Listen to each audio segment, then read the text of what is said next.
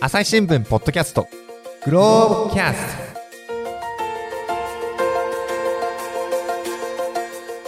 今回は前回の続きからお送りいたします。へえじゃあヨーロッパの方にも広がるかもしれないというね。うん。で私あの冒頭でロボコンって言ってね小田さんに鼻で笑われましたけど 最近ではどんなことでコンテストとかやってるんですか？先ほどお神田さんあのはいはい。大島商船ああ行きました。おっしゃってましたよね、はい。その大島商船などがこう参加したコンテストがあって、うんうん。それがディープラーニングコンテストっていう。ディープラーニングってあの AI のディープラーニング。AI のディープラーニングですおねーコンテストをやってるんですか？これがあのいわゆるそのディープラーニングとものづくりを、はいはい。お組み合わせたあービジネスプランを競うコンテストですね、を高専でやってるんですね。高先生がやってるんですね。すごいですね、ほうほうほう。これ、えー例えばどういうことをやってるんですか？あのーまあ、全国、この間、あの第3回目、実質4回目なんですけれども、はいはい。一応、公式的には3回目のディープラーニングコンテストがあありました、4月に。お。これをちょっと取材しに行きました。うんうん。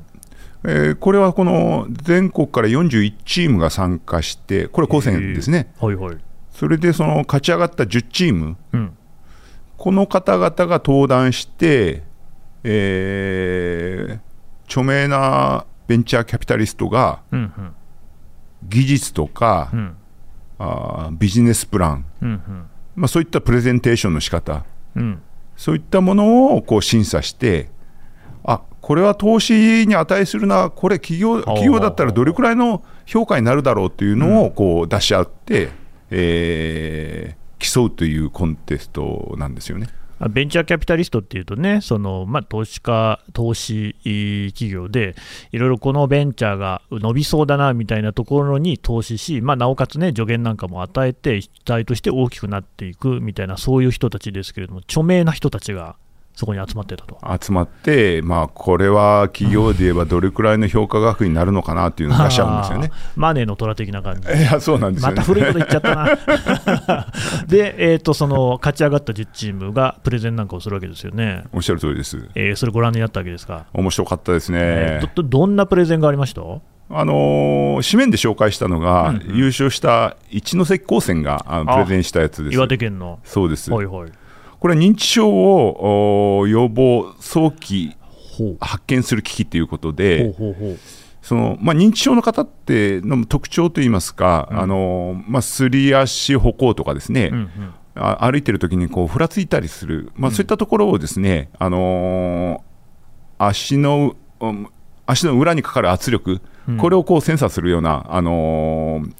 あインソール、これを開発して、それとその、うん動きをこう検知するようなうんスマホ、うん。あーまあ、それを持たせて、この2つでお認知症のこの特徴をはあの把握し、早期に把握したりするというはいはいはい技術なんですよね。インソールって言って、要するに靴の中敷きみたいなもんですよね。中敷きねこれにセンサーを入れておくことによって、あこの人、すり足歩行をしているなみたいなことが分かると。あとスマホに、はいはい。えーっとそういったその動作をうん検知するような、なるほど。で2つで組み合わせてやるんですけれども、うんうん、そうすると、その認知症かどうかっていうのが早期に発見できるわ発けです見で動きで動きで。へえ。そしてこれ、何よりすごいのは、はいはい。要はその、じゃあビジネスとしてこれがなりどうやって成り立たせるのかっていうあのはまあ確かにそこ大事ですよね。大事なんですよね。うんうんだからそうするといや、インソールがなくても、スマホだけでもある程度把握できるんじゃないかとかですね、あ確かに。そういったそのビジネスプランを考えていく、それとあと、保険会社と契約して、お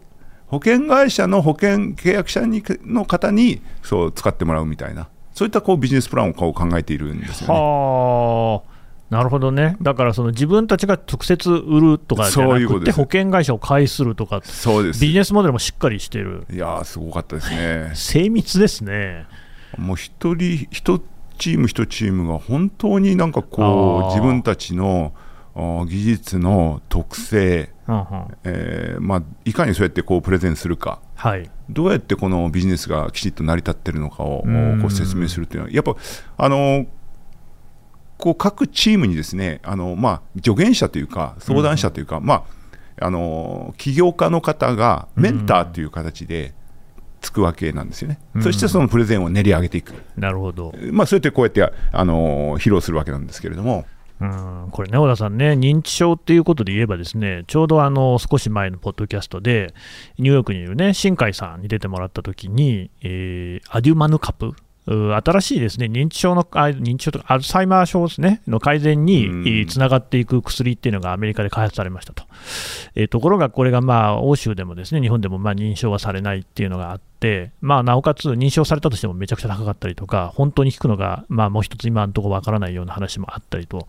だけれども、こういう、ね、認知症っていうのが非常に今、日本でも多くなっているっていうような中で、じゃあ、どういうふうにね、あの向き合っていったらいいのかっていうと、これまた別の回でもやったんですけど、結局のところ、あのあんまり早くなんないようにするしかないっていう話なわけですよね。認知症になる人が多くなっちゃうと、やっぱり負担、えーケア、介護多くなっちゃいますから、そうならないように、まあ、私もこれからね、そういう世代になっていくんで、気をつけなきゃいけないよっていうことになる。これもう今の需要にめちゃくちゃマッチしてますよね。それをだから、この保険会社と組んでやるってところまが、たね、うんまあ、なかなかこう考えてるなって心にくいというかね、すごいよく考えられたモデルですよね。多分まあこれはメンターの方が助言してなるほどねのことなのかなと思うんですけれども、うんうんうんうん。まあだから、あのまあ、先ほど、この神田さんがあ行かれたという大島商船高専も、はいはい。まあ、出場してましたしね、あここに10そうなんですね。チームの中の一人として、一つとして、うん。でこれちなみにね、その名うての5人のベンチャーキャピタリストたちは、ですねその事業にどういう評価をしたんですか、一関の今の、はい。紹介した一関高専、うん。これ優勝したんですけれども、うんうん。第2位が大島商船高あ専、頑張った、頑張りましたね。よかっ。た、これもまた評価高かったですね。で、第3位が、うんえー佐世保高専だったかな。うんうんうん。で、第3位から発表されたんですけれども、はい。まあ、第3位の時に評価額が10億円と出ました。え10億円ですか？これはその3位で10億円ということで、もう会場はどよめいたんですけれども、はいはい。うん。その後2位、1位、これも10億円でしたけれども、うんあの投資するならいくらっていうところで、はいまあ、一関高専の方が上だったということで1位になったんですよね。あもう具体的にいくら投資してもいいっていうのが、うん、そういうことです。あーなんか5億円を投資しても良いと判定されたと、で、一番になりました。一関がね。ええで他のもでもその、きえー評価額としては10億円だと10億円。だから前回が、と、確かそう最優秀が6億円だったんですよね、ああ投資評価額投資評価あ企業評価が。だからそれを、を3位の佐世保高専が10億というもう超えちゃったと上回っちゃ超えちゃったということで どんどんレベルが上がってるねレベルが上がってるっていうことですね。いやでも確かにもうさっきのその認知症のね、えーインストールあるいはスマホのね話にしたって本当にあのすぐ事業化したっておかしくないぐらいのおレベルの高い話ですもんね。やっぱりこう、うん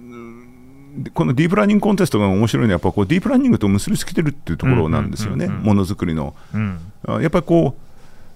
これをは、このコンテストを発案されたのは、東大のお AI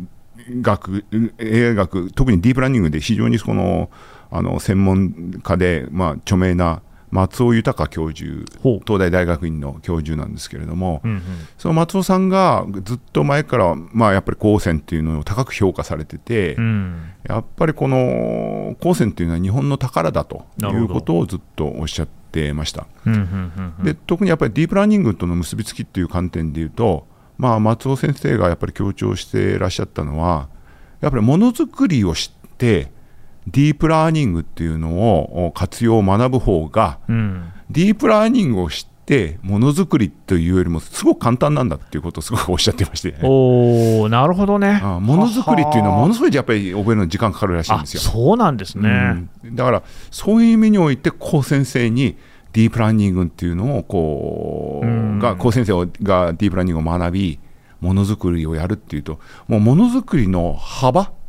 これがすごく広がっちゃうんですよね。なるほどね。おー例えばそのもうディープラーニング特にあのに認識、はいはい。あの画像認識の分野とかはものすごくこうあ進化してるんで、えその画像認識とものづくりを組み合わせて、えうん。例えばその、まあ、今回あの10チームの中にもありましたけれどもそういったその画像認識でもってその例えばカメラを備え付けてですねうんうんその画像認識でもってその、まあ、病院ですごくここう体が弱ったお年寄りの方とかですね、うん。そういった方のこのあの兆候とかをこう認識するとかですね、うん、まあ、そういったそのものづくりの幅がものすごく広がるということで、なるほどね。ええ。だからまあもう松尾先生はもうもうこれは最強でしょうみたいな 宝だってことですよね。宝だって、いや、でも確かに言われてみれば、ものづくりをまず一通り学んでるっていうのが、この高専生、土台にあるわけですよね。はい、そこからディープラーニングを勉強するっていうことの方が、よりね、具体的にこれは何に生かしたらいいのかっていう発想にはつながりやすいでしょうしね。高先生はだからそのこういうサービスがあったらいいなとか、はいはいはいあああいうことができたらいいなとこっていうところから始まるなるほど。で自分たちはものづくりのこう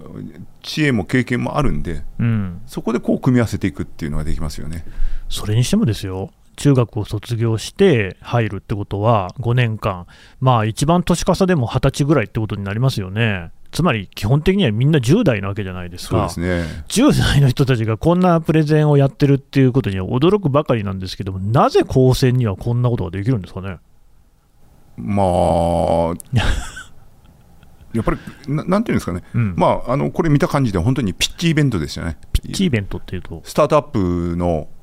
方々がうん、イベントで自分たちのその技術を披露することによってうん、投資を募る、うん、それとほとんど同じような感じでしたよね。で松尾先生もおっしゃってましたけどそもそもがやっぱりこう力を持った子たちなんですよね。うん、うん、うん、うん、でその力を持った子たちが自分たちのその能力潜在力っていうのにまだ気づいてないと。うん、で、えーまあ、今回そういったこの金額で円で表したっていうのは、はいはい。そういったその子どもたちに気づいてほしいと、自分たちの力を、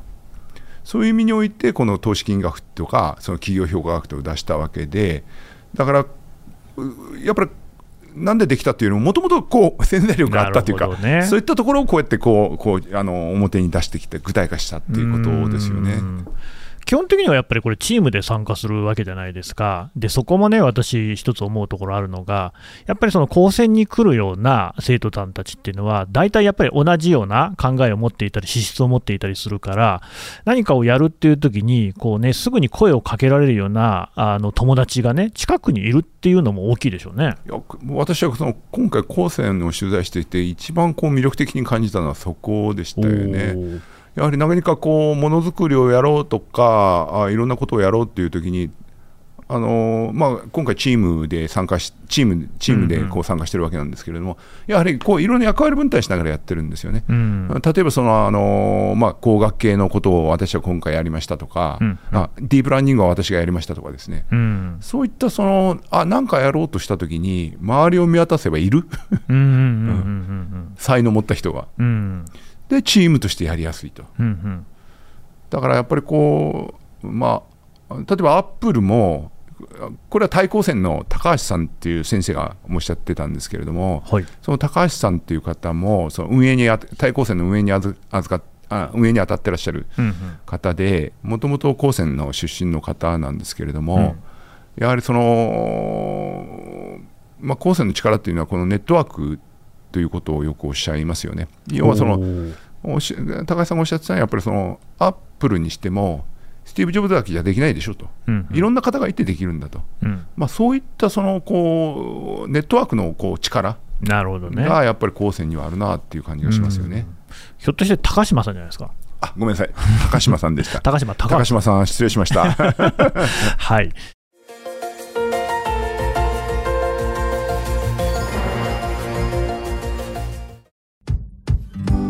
難しいニュースもポッドキャストで解説を聞くとちょっと理解できるかも。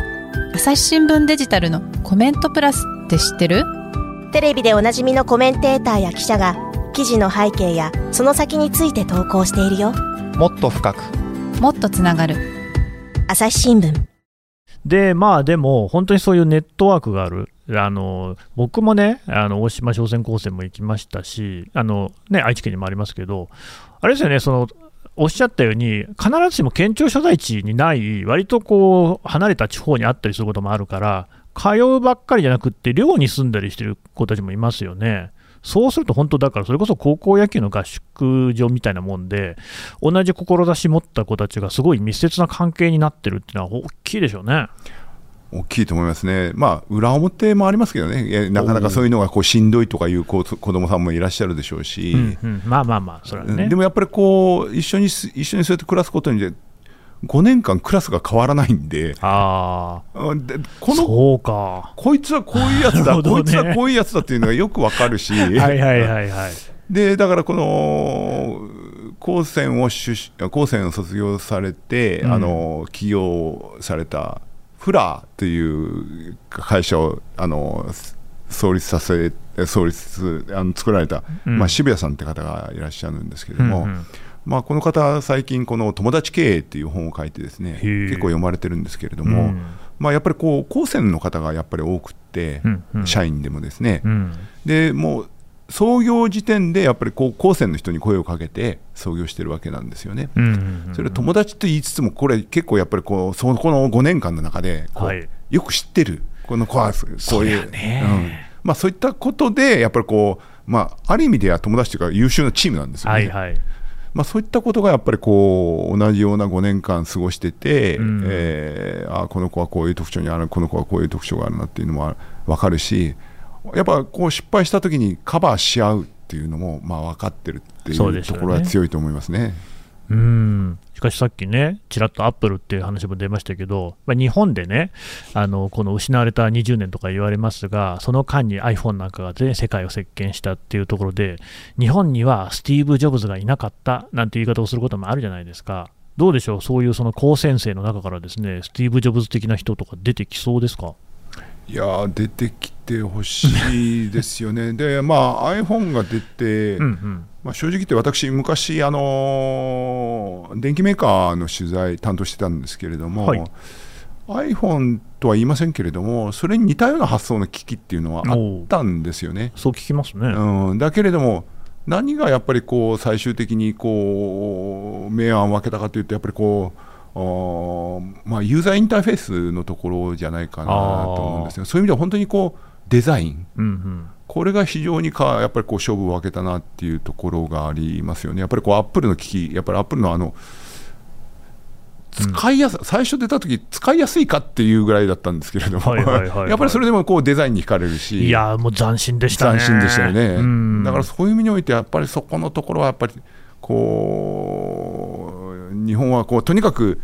高機能高機能を詰め込むみたいなそうですね。作り方をしてきたんで、はいはい。そこのところがやっぱりこうちょっと目を分けたなっていう感じがしますね。やっぱりね、iPhone って見た目でも思わず欲しくなっちゃうっていうのがありましたもんね。そうなんですよね。でもどうですか、こういうね、えー日本の高専生たちが例えば集まって、日本のシリコンバレー的なもの、まあ、なんかこれまでもあったような気がしますけれども、っていうのができたりはしなかったですかね？うん作ってほしいですし、先ほど申し上げたように、今ほど申し上げたように、やっぱりこうデザインっていうのが、うん。ものすごくやっぱりこう物事を、まあ、物を作るっていうことに関しても大切ですけれども、うんうん。あれ物事を進める、例えばわ我々がこう何か資料でもってプレゼンテーションするとかですね、うん。こういったプレゼンテーションにあたってはこういった資料を作ろうとかですね、うんうん。まあ、それもまた含めてデザインなんですよね。なるほどね、そうですね。うん。そういったことが重要だっていうことを、まあ、いろいろ、まあ、認識として広まってるわけなんですけれども、うんそういった意味でその、まあ、デザインが重要性をこう掲げて起業家をやはりこうどんどん生み出すような構成を作ろうということで今実はその、まあ、名刺管理のサンさんっていう、まあ、会社がありますけれども、はい。そこの社長があー手を挙げて、うんえー声を上げて、えー今、かえー四国の神山町っていうところに、はいはい。新しい、えー丸ごと高専っていう名前のですね丸ごと高専。そうなんですよそこで、そこでそのうん物事を物を作るとともにやっぱりこうデザインを重視して起業家精神っていうのを吹き込む、うーんそういったその高専を作ろうということで今準備を進めてますねあこれからできるんですか？これからですそしてそこをえーここからシリコンバレーを生み出そうというふうなあー期待というかそういう、あのー願いでその、お寺田さんたちが、あのー開校に向けて今準備されてますね。だからうんどっちかというとその高専丸ごと高専はそのスタンフォード的な役割。スタンフォード大学的な役割、なるほどね、ええ、そしてそこから生み出そうということですね。シリコンバレーにおけるスタンフォードのようなええええ役割、まあ、ええそのリーダーシップをね、取っていこうっていうことなんでしょうけど、神山町ね、徳島県にあって、人口がおおむね5000人ぐらいってこそうとですすね。。行ってきました。あそうですか、ええどんなところですか？行ってきて、なんか記事には一一行も反映されなかったんですけど、非常に、ええあのーのどかな農村ですよへね。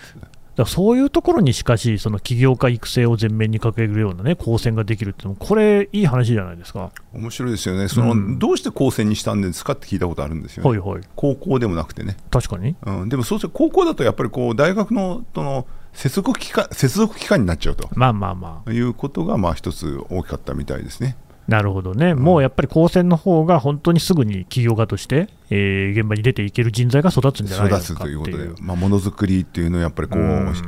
あのがベースにあるっていうものづくりっていうのはないとやっぱりん。そもそもことが動かないよねっていう発想ですから。これまあ確かにだってさっきのですよ、ディープラーニングコンテストの話聞くだけでも、もう全然普通に起業家いっぱい育ってるって感じしますもんね。いやーそうん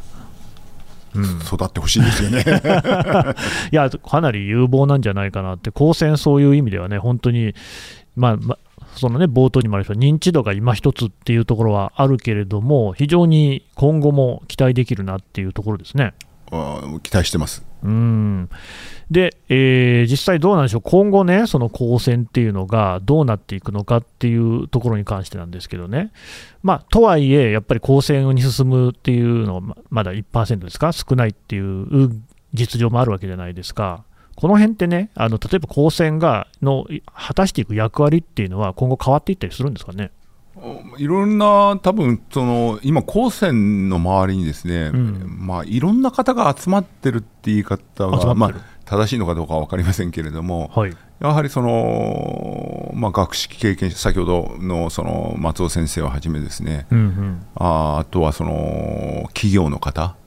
企業からもまあ人材やっぱりこう注目されてますし、はい、この間、なんかこう雑誌で出てたのは、コンサル会社の方も 高先生にやっぱり注目されてるみたいで、それとともにやっぱりこの政府、政治家もやっぱりこう注目している状況です。それはそのまあ、具体的に言えばその、うん。まあ、台湾の半導体メーカーが、うんうん。まあ、九州に進出するっていう、まあ、ご存知だと思うんですけれども、大手のはい。はいまあ、そこで、えーその半導体のを製造する人材育成が必要だという名前なんて言いましたっけ、台湾のメーカえっと、TS、何でしたっけ？ー。なんか有名なところね。おあの最大メーカーですよね。はいはい、ちょっと調べておきますね、あとね。はい。うんまあそういうのを支えるのもやっぱり高専の人材とかになってくるんじゃないかと。うん、高専でやっぱりそういった人材育成の核になってほしいということを、やはり、なあるのー政府としてはこう期待してるし、うん、まあ、経産省の大臣である萩生田大臣、おお、まあ、旗振ってますよね。であの前の文科省大文科省の、うん。で文科省の時から、あのー萩生田さんは高専応援団というふうにまあ自称されて、そうなんですね。だだからちょうど萩生田さんにとってみれば、文科省の時に応援団となって、うんうんで実際に今度は産業政策として高専を位置づけて確かにねという感じなんですよ、ね。ちょうどいいキャリアを積んでる、あの半な半導体のね、台湾のメーカー、TSMC でしたあね。TSMC いやーでもそう、半導体なんか見てもそうですよね、これもかつては日本のお家芸的なものだったのが、どんどんね、えー他国にこうシェアを奪われていってっていうのも、こういうのを支えるところこそ、まさに好戦的なあ働きなんでしょうからね。まあ、批判的な見方も正直あります。単なるものづくりのためにやらせるのかみたいなのもありますしねねただ、うんうん一方で、そういった人材がいないっていうのもまた確かなんで、そうですねあ。そこをどう考えるかですうよね。んだからまあ、その人材として、えー誰がどういうふうになるのかっていうのは、それぞれの、ね、生徒さんが自分で選んでいけばいいわけであって、その中に選択肢として高専があるっていうのは、これはいいことなんでしょうからね。いいことだと私は思いますし、この間その、えーまあ、人材育成の中核と期待されている熊本高専とかですね佐世保高専、まあ、そこら辺がこう手を組んでやってるんですけれども、うんうん。やっぱりその半導体のこうせ専門家、あの専門家ああのカリキュラムがこうできたんですけれども、そこに進んだ学生さんは面白いっていうふうにして、非常にこうお喜んでましたね。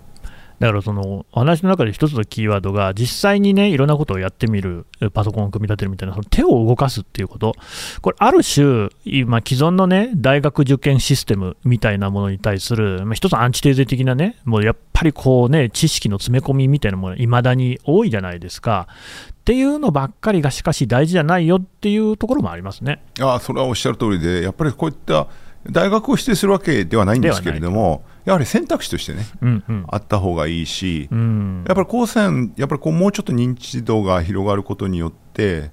やはりその中学校を卒業した段階で高専に行くうお子さんがそんなに多くないっていうのは、まあ、一つはやはりその中学校の先生から進路先の一つとして、ああ、そうですね。あー提示されるっていうのはあんまり多くないんじゃないかな、まあ、そういう気しますね。それはやはりその中学校の先生ご自身が、うんうん。まあ、高専を経験された方っていうのは少ないでしょうから、知らないでしょうからね。え えええ。そういったことからやっぱりこうもうちょっと広がってほしいし、まああのーまあ、正直言って、あのーお授業料とかもお飛び抜けて高いわけでもない、まあね。抑えられてるわけなんですよね。うんうん。で一方で非常にその機器施設は充実してるうんお金結構お国から入ってますんで、はいはい。そういう意味においては非常にその有望な進路先として考えてくれるような選択肢としてなってほしいですよね。ねえ、いや、本当に私も不勉強で、高専、そうやって一回見学したとはいえね、全然そんなにね、こんないいことずくめみたいな話、しかもこんなレベルが高いことやってんのかって知りませんでしたね。私も知りませんでした、取材するまでは。うんでも、だからそこら辺がまず第一のハードルでしょうね。おっしゃる通りですね。認知度が上がっていくことによって、こういう選択肢があるっていうことををみんなが知れば、もともと日本って、それはね、工業だって、すごくこうね、発展するの早かったっていうところがあるんで、まあ割と向いてると思うんですよ。おっしゃる通りですね。そういう人たちがね、気づくっていう機会が増えていくといいですよね。それともう一つ、やっぱりこう前のその、あー高度成長期時代のできた高専うん。とはやっぱりもう大きく変貌してるっていうところですね、すね。今ね。だからこの間、そのディープラーニングコンテストをお見学したときに、5年うん6年前に高専を卒業された方と一緒に、はい。あ見学したんですけど、うん。その方は舌を巻いてましたね、ここれは何なんだみたい5、な。6年ですらですか？もうそれはそうなんですよ。ね、やっぱりこうディープラーニングっていうのがやっぱりこう進化して使いやすくなってるっていうところがあって、そうでしょうね。うん。だから大きく今あの、そっちの方でも変貌してるし、うんグローバリズムも進められていると。うん。うん。いうのが今のこのちょうど60年経ちました高専が、まあ、そこの今、その変化をこう遂げようとしているところですね。なるほどね。いやー、面白いお話でした。え ー小田さんでした。どうもありがとうございました。どうもありがとうございました。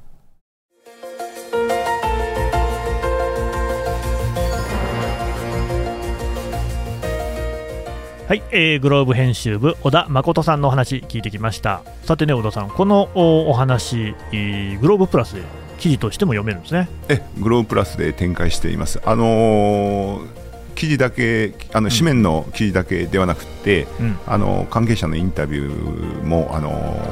掲載してますんでどうぞ見てください。で小田さんね、高専のあの取材だけじゃなくて、他にもいろいろ取材されてますよね。あのーいわゆる外国人労働者の問題っていうのを結構取材してまして、うん最近ではあのベトナム人の技能実習生がなんでこんなに激増したのかっていううん記事を書いてます、ぜひご覧ください。ね、こちらもですね、あのポッドキャストの概要欄の方からあ記事へのリンク貼っておこうと思いますので、えーお読みいただければと思います。小田さん、どうもありがとうございました。ありがとうございました。えー最後まで聞いていただきましてどうもありがとうございます。朝日新聞ポッドキャストですね、えーお手持ちのアプリからフォローあるいはレビューしていただけるとありがたいです。それからですね、あのツイッター上にコミュニティというのを設けております。こちらではですね、えーと音声チームの我々が実際にですね、皆さんとこういろいろな形でコミュニケーションを取っておりますし、それからあの番組への感想はフォームでも送れます。これも概要欄からお便りフォームというところを選んで送っていただければと思います。